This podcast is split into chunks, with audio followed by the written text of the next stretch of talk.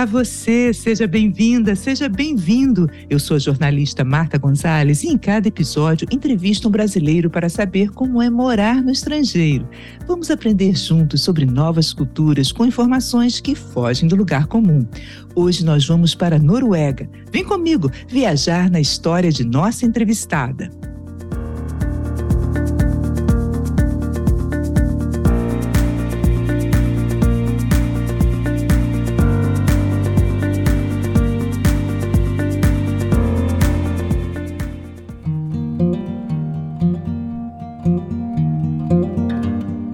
Começarmos nosso bate-papo, convido você a assinar o podcast e a me seguir nas redes sociais. Com o nome Brasileiros Longe de Casa, estou no Instagram, Face e também tem um site. Espero o seu contato. Então, vamos lá, vamos viajar na história de nossa entrevistada. A Noruega é conhecida por sua belíssima natureza, suas origens vikings e principalmente pela alta qualidade de vida. No último relatório divulgado pela ONU em 2021 sobre o Índice de Desenvolvimento do Mundo, IDH, a Noruega ficou em primeiro lugar. Aliás, ela vem mantendo essa posição há muitos anos. Nossa entrevistada, Suelen Wallenderhan, vive em Trondheim, uma das cidades mais populosas da Noruega desde 2015. Olá, Sueli, seja muito bem-vinda e se apresente para os nossos ouvintes. Afinal, Sueli, quem é você na fila do check-in? Olá, muito obrigada pelo convite. Meu nome é Suelen, tenho 27 anos, sou de Belém do Pará, moro aqui em Trondheim, é uma cidade da Noruega, há um pouco mais de quatro anos. Sou casada, tenho uma filha de dois anos e alguns meses. Muito legal. Suelen, é, e como é que você foi parar aí em Trondheim? Pois é, eu tenho uma tia que já mora aqui há algum tempo. Em 2015, ela me chamou para vir visitar o país, conhecer e ficar o tempo é, o tempo normal para turista, né, que é 90 dias. E eu vim nessa viagem, eu conheci o meu esposo, né? E a gente teve, a gente se conheceu, continuou o relacionamento à distância depois que eu voltei para o Brasil. E até eu terminar a faculdade que eu estava fazendo lá, dois anos depois, dois, três anos depois, e aí me mudei de vez para cá. E você, então vocês ficaram namorando à distância mais ou menos por dois anos, é isso? Isso. Uau! Mas e quando você estava aí de férias, tirando essas férias, como é que vocês se conheceram? Você fala norueguês, foi com inglês? Eu adoro uma historinha de amor. Não falava nada. Assim, eu dizia que eu tinha um básico, mas eu não. Hoje eu vejo que não era o básico, porque eu não conseguia mesmo me comunicar e a gente se falou mesmo por Google Tradutor. Uau! Como eu conheci ele, foi. Ela me levou para conhecer um, uma festa tradicional que acontecia no dia 26 de dezembro. É o quê? Alguma coisa com Natal? Não? Era só tradicional numa discoteca lá. E aí ela estava ah, com as amigas e me levou uhum. lá para conhecer. E eu, como nunca tinha visto uma festa norueguesa, não fiquei com vontade de ver. E aí, por coincidência, a família dele é, é de lá também, na mesma cidade. É uma cidade bem pequena. E nesse Natal, é, só contando um pouco da história do meu esposo, para as pessoas, as pessoas entenderem, ele é metade americano e metade norueguês. Ele cresceu nos Estados Unidos e se mudou para cá para fazer faculdade, que aqui já é, é grátis, né? E ele sempre viajava para lá e voltava para lá no Natal para passar com a família americana, mas nesse ano não deu. E aí ele ficou e foi para essa festa e ele me chamou para dançar lá. E aí começou nossa história. Ai, que legal, que legal. Agora, ele te convidou para dançar, né? Dizem que os noruegueses, os homens noruegueses, são muito tímidos. É isso mesmo? É, eu acho que reservados, né? Uma boa palavra para eles.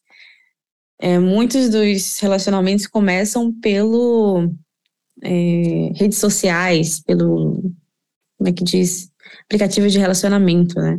Então, mas eles são sim, quando se fala em relacionamento, é, eles são bem mais reservados do que o comum Brasil. Agora, é um, é um dos países em que a igualdade de gênero é, já não é um problema como a gente vê em tantas partes do mundo, né? Parece que 40% das empresas têm que reservar realmente é, empregos para as mulheres e as mulheres ganham iguais a, do mesmo salário que os homens. Me fala um pouquinho sobre essa, essa realidade aí que a gente almeja chegar Isso. lá. Isso. Acredito que, acredito que aqui vem muito dessa construção desde pequenos, né? Porque aqui as crianças elas vão ganhando poder de decisão a cada ano, a cada vez. Com 12 anos, pode decidir que tipo de estudo é, na escola, que atividade. A partir dos 15, pode escolher religião, grupo político. E assim eles vão sendo mesmo. É, faz parte do processo deles até chegar nos 18, que é quando geralmente todos saem de casa. Né? Os pais não têm mais obrigação de ter os filhos em casa, então a cultura aqui é: chegou nos 18, eles já vão é, para a universidade e tem sua própria vida lá, né, longe de casa. E os que ficam em casa, é muito comum que eles paguem é, o aluguel para ajudar com as despesas da família. Então, desde muito cedo, eu vejo essa construção aqui de independência e isso vai né, gerar os homens. Muito difícil encontrar o norueguês que não cozinha, porque ele, desde cedo, saiu de casa e passou a cozinhar por conta própria. Então, é, eu vejo que é muito disso mesmo, dessa, dessa coisa em relação à criança e como ela vai construindo essa independência né, ao longo do tempo. Nossa, isso é muito interessante, porque realmente é na, é na criação. Eles são criados de maneiras isso. iguais, então se olham como iguais, não tem nem essa briga de eu quero ganhar igual ao homem, não tem isso, uhum. né? Já são independentes. Muito bacana. Você falou que com 12 anos a criança já escolhe a sua religião, é isso? É, com 15, se não estou enganada. 15 anos, né? Ela vai ganhando, assim, eles incentivam os pais a cada vez mais deixar a criança decidir. Vestir roupa sozinho, que roupa quer usar, e vai aumentando conforme a criança vai ganhando mais idade. Que bacana. E você está criando a sua filha assim? Sim. Né? Porque você está aí no, ela já é Enfim, é muito independente e assim, ó, à medida que, que eu vejo que não vai afetar nada, né, no desenvolvimento dela, eu dou liberdade para que ela escolha algumas coisas. Muito bacana, muito bacana. É, Sueli, e qual foi quando, assim, vamos voltar um pouquinho, quando você chegou, tudo bem, vocês começaram a namorar, né, e aí você teve que voltar, né, para concluir os seus estudos, e aí teve uma hora que esse relacionamento à distância, você, não, vamos ficar juntos e você decidiu ir para aí, né? Resolveram casar e coisa e tal, e para aí. Como é que foi a sua chegada? Aliás, vocês chegaram a fazer a cerimônia de casamento e tudo, ou foi só juntar a escova de dente? Não, teve casamento. É, a Noruega é muito burocrática nessa questão, então tem que ter um, um motivo muito grande para poder me mudar para cá. Então, quando eu vim a primeira vez, eu passei três meses, mas a gente assim não namorou, né? A gente se conheceu e aí eu imaginava que não ia passar disso porque eu não me via morando na Noruega. Eu cheguei no inverno, era dezembro, o ápice, eu peguei menos 16 graus, assim, meu Deus, como é que esse pessoal consegue? E além do inverno, do frio, é a escuridão, né? Que eu vi o sol, eu vi o sol fazer isso aqui, assim, minha frente, e assim, escuro, três horas. E assim a gente continuou.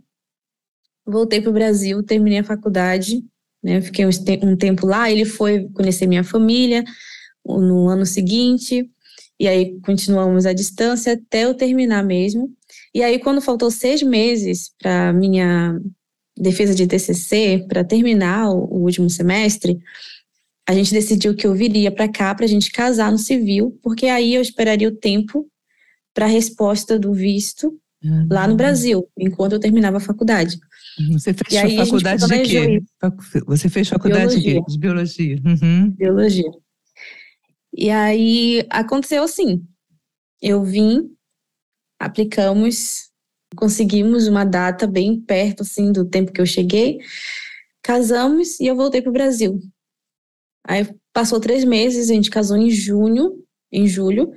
Passou três meses, em outubro recebi a resposta, que foi positiva. E aí eu só fiz o mesmo processo todo de mudança, de do, documentação, quando eu vim de vez. Quando eu terminei a faculdade, três dias depois eu vim para cá e já comecei todo o processo burocrático para poder morar. Tá. Aí você chegou aí, ele chegou com suas malas e bagagens, ele foi te receber no aeroporto. Você chegou o quê? Em que mês? Cheguei em janeiro. Janeiro, que também bastante frio, né? É, e aí foi para casa dele e falou: Nossa, agora tô aqui, não conhe né, sem a minha família, não conheço o, Zezinho da banca, não conheço o Paulinho do supermercado, não sei onde é que eu levo roupa para lavar. Como é que foi esse início assim? No começo, acho que veio muito um deslumbre. É a fase turista. Eu cheguei aqui, vou conhecer a cidade, é aquela fase, né? Conhecer é. a cidade que eu vou morar. E passou acho, umas duas semanas assim, para poder cair. É, eu não vou voltar para morar com a minha mãe. Agora eu que vou ter que fazer comida, virar dona de casa e morar num país frio. E foi, acho que eu passei por todas as fases assim do da imigração bem. Teve algum momento que foi. Qual foi o momento mais difícil? Uh, depois que passou essa fase assim do deslumbre, foi a, a parte de não conhecer ninguém, de não saber falar a língua. E eu me isolei muito, porque eu ouvi falar muitas coisas que eles não, não são pessoas de fazer amizades, que brasileiros aqui não são pessoas confiáveis. E na minha imaturidade eu acabei me fechando. Isso foi muito ruim, porque eu não me permitia conhecer pessoas. Até eu falei, um ano depois, né? Até que eu falei, não, vamos conhecer as pessoas, vamos conhecer, porque eu não me considero uma pessoa ruim que alguém não queira conhecer, então por que eu não vou dar oportunidade para outras pessoas conhecer, ter outras experiências com outras pessoas? E aí foi que eu me abri, mas eu acredito que um ano, assim, por um ano foi difícil associar, né? Passar por todas as fases, é, entender o inverno. Eu fiquei muito afetada com a ausência de luz, então passar essa parte, compreender e me cuidar, é, foi esse primeiro ano. É, não é fácil.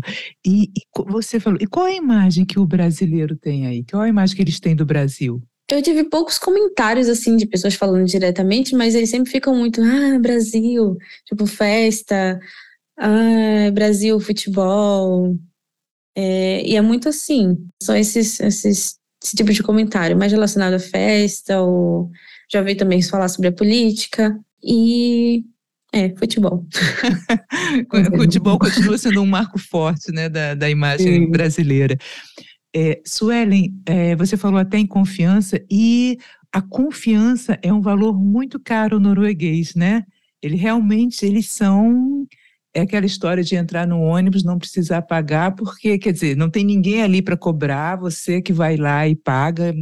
Enfim, é, me fala um pouco dessa cultura da confiança, como é que você sentiu isso? Porque é muito diferente daqui do Brasil, onde a gente está acostumado a ter até uma desconfiança, tem aquela coisa da meio da malandragem, do jeitinho. É. Me conta essa tua experiência aí. Eu penso isso até hoje. Eu tô, quando eu vejo alguma coisa assim, eu falo, meu Deus, isso no Brasil. E não é nenhuma coisa assim que eu, eu acho mal do país, mas a gente sabe, né? A gente conhece a realidade. Sim, e, sim. por exemplo, no ônibus aqui, a gente compra pelo aplicativo. E não tem, não fazem essa, essa, essa fiscalização. Tem os fiscais que passam aleatoriamente, aí você paga a mais se você não tiver um cartão. Mas assim, a maioria das pessoas compra, é uma coisa deles mesmo. Eu vejo, a maioria das pessoas vai lá e faz a compra antes de entrar no ônibus. Tem um espaço do trem que é só para as pessoas que pagaram, as pessoas que não pagaram. Eu falei, mas alguém pode ser, alguém que não pagou pode sentar no lugar e não vai acontecer nada. Então é uma coisa muito, muito presente mesmo, essa honestidade, né, entre eles. Eu acho que é uma coisa que eu admiro muito, assim, e continuo admirando até hoje. Mas, mas esse lugar no trem para as pessoas que não pagaram é o quê? Qual é a justificativa? Alguém que, sei lá, esqueceu. Não, é que pode pagar no ônibus. A carteira. É, que eles podem pagar no, ah. no trem, no caso. Quando o fiscal passar, paga na hora. Mas se você já pagou, ah, tá. vai para um outro canto. É, você já está sentado no lugar de quem pagou, é porque você já pagou, ninguém nem vai duvidar Isso. disso, vamos dizer. É, no supermercado também as compras, pagar as compras sozinha, né? Usando. É, você mesmo faz o. passa o produto na maquininha uhum. e depois disso vai lá para a parte final. Então é muita coisa assim, mas eu percebo que hoje até está tendo muito mais fiscalização. Não sei se é por causa de, da grande onda de imigração que teve, mas eu percebo um pouco mais de fiscalização do que quando eu cheguei. Quando eu cheguei era muito assim. Eu quase não via fiscais, né, de ônibus, hoje eu vejo com muito mais frequência do que antes. E depois que você passou essa fase de, intera de interagir, né, de não querer interagir, começou a interagir, o norueguês é um povo afável, é um povo. Como é que é o norueguês? Sim, eu acho que eu fui pro, pro grupo onde as pessoas tendem a ser mais receptivas mesmo, que foi a igreja. A gente, o meu marido trabalhou com um brasileiro e aí a gente conheceu a família dele, que é brasileira também, e eles nos convidaram para ir para essa igreja norueguesa. E a gente estamos até hoje, que são pessoas muito receptivas, nos incluem em tudo. Então foi assim uma outra visão dos noruegueses que eu tinha. Eles só não são pessoas assim como como nós brasileiros, ou a maioria dos brasileiros tendem a fazer, que é fazer amizade em qualquer lugar. É, não vão facilmente falar com você na rua assim, sem ter uma razão muito muito justificável, mas eles é, eu acho que demora. O negócio é você procurar, é procurar lugares onde eles tendem a ser mais receptivos, tendem a conversar, como trabalho de voluntários é muito bom para quem está aqui, é, igrejas e organizações. É interessante isso você falar em igreja, porque é o país considerado o país mais ateu do mundo, né? Não tem muita isso. igreja aí, então? Tem, tem até. O, negócio engraçado aqui na Noruega é que tem muitas igrejas, tem, eles amam os feriados é, cristãos, tem assim, para mesmo. Tem milhares de vários feriados cristãos, aí não tem, é folga, mas tem essa questão, né, que muita gente não acredita. E tem muito, acho que o quê? 70% deles são membros de igreja pelos benefícios que tem, mas eles não acreditam. É como se aquilo fizesse parte da cultura. Né? Não quer dizer que eles acreditam, mas a igreja faz parte da cultura.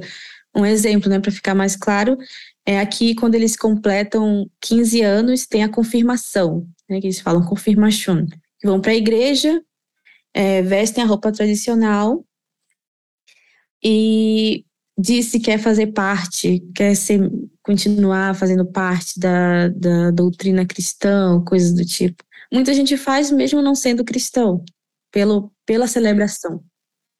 Confirmação. Que é, é muito... como se entrasse num clube, não tem nada a ver com a fé, vamos dizer assim. Isso. É interessante, é interessante. Tem alguma característica do norueguês, alguma coisa que eles fazem aí no dia a dia que te chamou a atenção? Que te chama a atenção, né? Acho que no início, vindo da minha cultura, né, cultura brasileira mesmo, acho que foi alimentação, é, o, o almoço ser sanduíche e não um prato de comida com feijão, arroz, que para mim era, era assim o almoço. Aí eu achei meio estranho, mas hoje eu já acho maravilhoso ser assim, uma coisa mais leve. Outra coisa, pontualidade também. E eu sempre, nossa, eu nunca gostei de, de atraso, assim, por, por nenhuma razão. E tem pessoas que gostam de atrasar, mas aqui é, é realmente é uma coisa muito forte, né? Não atrasar. Você falou até, é, Suelen, das folgas, né? Que as pessoas gostam das folgas.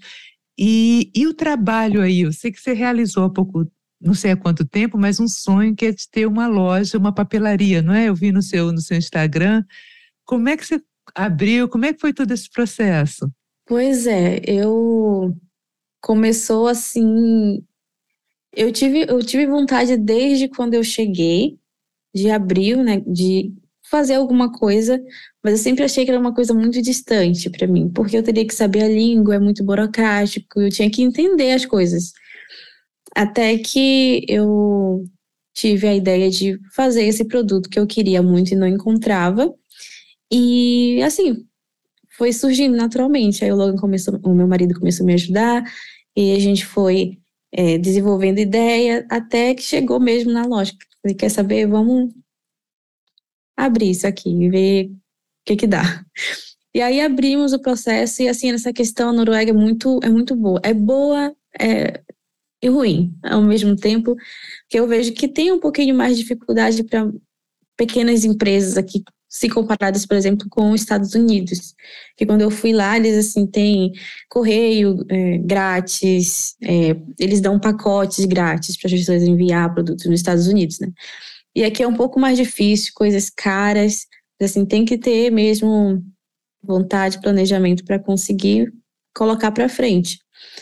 Mas eu tentei, agora eu estou voltando, eu fiquei um tempo eu fiz uma, é, eu estudei, estava estudando por um ano e aí tomou muito meu tempo e aí fica muito sem ficar doida, fica muito difícil é, focar nas duas coisas. E aí eu falei, não, vou deixar isso aqui um pouco de lado e esse ano, né, nesse semestre eu volto. E essa questão do trabalho aqui é muito boa, porque aqui é trabalhar para viver e não viver só para trabalhar. Você tem o limite de horas por semana, que é 37,5 horas por semana. 27? 27,5? 37. Ah, 37. 37, não pode passar disso, você não é estimulado a passar disso, e os salários são bons. Então, é, é engraçado que uma, uma norueguesa até falou, nossa, eu acho bom que os muitos imigrantes eles chegam e têm mais coragem do que noruegueses para abrir lojas, abrir empresas. E aí, norueguês não é muito assim. Eu fiquei pensando, acho que na verdade é porque, mesmo um trabalho que não é tão bem pago, ele já paga bem. E aí você não vê necessidade de abrir, porque você vai abrir para ter mais estresse fora do trabalho. Então, eu acho que no Brasil, não. As pessoas abrem o negócio porque realmente está difícil o mercado de trabalho e aquilo ali pode dar uma nova oportunidade, né? um dinheiro extra ou renda mesmo. E aqui não, as pessoas que vão mais para a empresa é só para complementar, mais ou menos. Não tem muita necessidade de abrir uma empresa, a não sei que a pessoa queira muito de verdade, que foi o meu caso. e tem coisas muito interessantes. Eu li que a licença maternidade é de nove meses, é isso? Depende, depende de, de do caso, mas chega até um ano. Teve, conheço pessoas que pegaram de um ano. Aí pode ser dividida entre pai e mãe, que aqui os homens também são incentivados, o homem recebe, tem o tempo também livre do trabalho. O Logan ficou 14 dias, porque para a gente pegar um tempo maior, eu teria que estar trabalhando na época, ou antes de, de ter a bebê. Então depende, depende muito do tempo de trabalho, que trabalho, é, e de como vai ser dividido entre a mulher e o homem.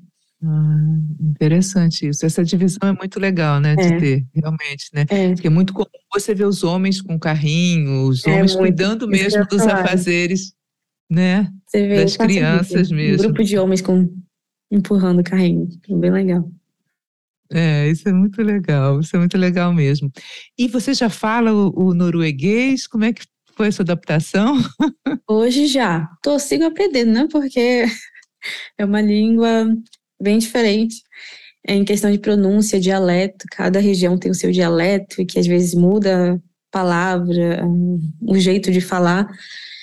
Então, sigo aprendendo, mas. passou é alguma melhor. dificuldade? De, teve alguma situação engraçada por conta do, de, de, de, de, mal entendimento da língua, mesmo falando em inglês, porque a, a pronúncia, o acento é diferente, né? Passou algum sufoco?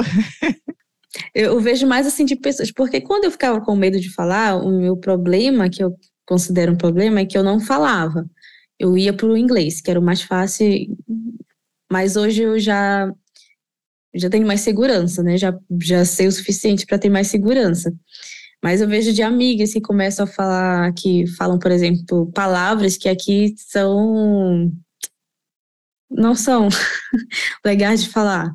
Mas são palavras simples, por exemplo, fita. Fita que é, é, se não me engano, é um, é um órgão sexual. Uma coisa assim, as pessoas falam, mas falam na rua. Se enganam. É. E até ontem eu tava falando com uma amiga, ah, não sei o que, compra fita para colocar. Ela sabe que fita. E aí a gente tenta lembrar. Mas é. E você falando com outra brasileira, né? Isso. Você conversando com outra brasileira. Isso. Sueli, e qual é que é a comida e a bebida típicas daí? Aqui, aqui a gente vai falar muito né, do bacalhau da Noruega, Isso. tem essa história. Isso, tem muito bacalhau, salmão. Mas é, é muito diverso. Eu vejo que é muito diverso. Em cada região tem alguma coisa de lá que tem mais. É bem parecido com o Brasil. O Brasil também, cada região tem, tem o seu. Mas eu acredito que o que vão dizer que seja mais tradicional são as uh, bolinhos de carne, que são servidos lá com, com um molho, batata purê e purê de ervilha, eu acho. Que é isso que eu, essa parte eu não gosto do purê de ervilha. Mas é, é, bem comum. Só que não é norueguês-norueguês, é, é mais é mais tradicional da Suécia, porém é muito consumido aqui, muito consumido mesmo. E eu acho que esse é o mais tradicional, se fosse dizer. E você come muito bacalhau, muito salmão aí, com muito peixe? Pior que não, pior que não. Não tão, não Mas... tão comum, não. Não, né? E a, e a bebida, qual a bebida típica? Uhum. O que, que os noruegueses gostam de beber? Porque o país é muito frio, né? Cerveja. Eles, é, a cerveja tem toda uma burocracia em cima da cerveja, que você tem horário para comprar no supermercado, e aí eles fecham depois que dá seis e meia, eu acho. Seis e meia da tarde eles fecham, e aí só tem uma empresa fora os supermercados que eles. O supermercado vende, mas é uma quantia mínima. Eles têm uma quantia mínima de álcool, né? Teu alcoólico.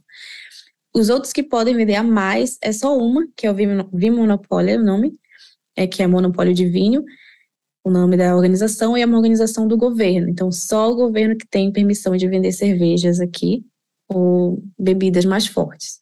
Então, tem todo esse essa limitação. A gente vê na sexta-feira a fila enorme, porque depois de um tempo fecham, mas são muito consumidores de cerveja, muito consumidores mesmo. E é bem caro também manter o hábito. Assim, quanto é que tá uma cerveja aí comum? Hum, nossa, não, não faço ideia, eu não bebo. Não, então, é, então ok, a gente corta. é, Sueli, vamos falar um pouquinho de, de, de, de turismo, né? É, a Noruega também tem os fiordes lindíssimos, a natureza é lindíssima, tem o maior túnel rodoviário do mundo né? É um túnel, ouvinte, que tem quase 25 quilômetros, é o mais longo túnel rodoviário do mundo, conecta duas cidades, Lerdal e Aurland. É isso mesmo, né? Já passou nesse túnel, Suelen? Eu não me recordo. Eu quero dizer que sim, porque tem tantos túneis que eu, que eu fico pensando. Mas acredito que sim. A gente já foi para a região assim de Gairang, não sei se você já ouviu falar. São pontos muito bonitos. Mas tem assim, é muito, tem muito túnel, né? Porque eles vão por dentro mesmo da para não destruir as árvores e as montanhas que tem, vão tem bastante, bastante túnel mesmo. O que, que o turista não pode deixar de ver aí? Acho que é os fiordes, né? Que é a cara da Noruega, o que não tem outros, não tem tanto como, como tem aqui em outros países, né? Não tem tanto que é vai, esse, muito bonito. Você já fez esse passeio, é muito lindo, né? Você paga o barco e vai naquele braço, é um braço de mar entre montanhas, né? isso, né? Isso, é lindo demais, lindo demais. A gente foi nesse Gairanga, que eles falam que é a pérola da Noruega, um dos lugares mais bonitos que tem aqui, segundo os jornais e revistas. Muito bonito mesmo. Legal, legal. Essa, essa, você veio do Pará, um estado muito quente, foi para a Noruega, um país muito gelado. Essa adaptação foi muito difícil? Foi, nessa, nesse primeiro ano foi, foi complicado. Foi muito frio, mas depois disso, é, o mais difícil que vem até hoje é a questão do, da escuridão mesmo. De é, no, no inverno escurecer duas horas da tarde, o sol nasce dez e pouca no ápice. Então, essa foi a parte mais difícil. E a luz influencia em tudo. E aí tem que saber. Sueli, o que, que você mais sente falta do Brasil, além da família? Comida. E dos amigos? Comida. Gosto muito das comidas regionais do Pará. Acho que é uma das coisas que eu mais. Eu acho não, é uma das coisas que eu mais sinto falta. Legal. E a tua família já foi te visitar? Você já, você já voltou ao Brasil também? Já, estava no Brasil, voltei tem algumas semanas. Ah, uma semana, delícia. uma semana e meia. Minha mãe veio, minha mãe e minhas duas irmãs vieram é, para o meu casamento. Eu casei em 2017, eu casei no civil, em 2018 eu casei na igreja. Elas vieram para a igreja é, para o meu casamento.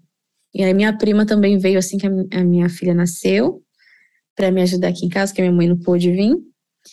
E foi isso, mas a gente planeja assim, trazer, sempre tá trazendo alguém, alguém de lá para conhecer, né? Porque é uma outra uhum. realidade. Uma, sim, sim.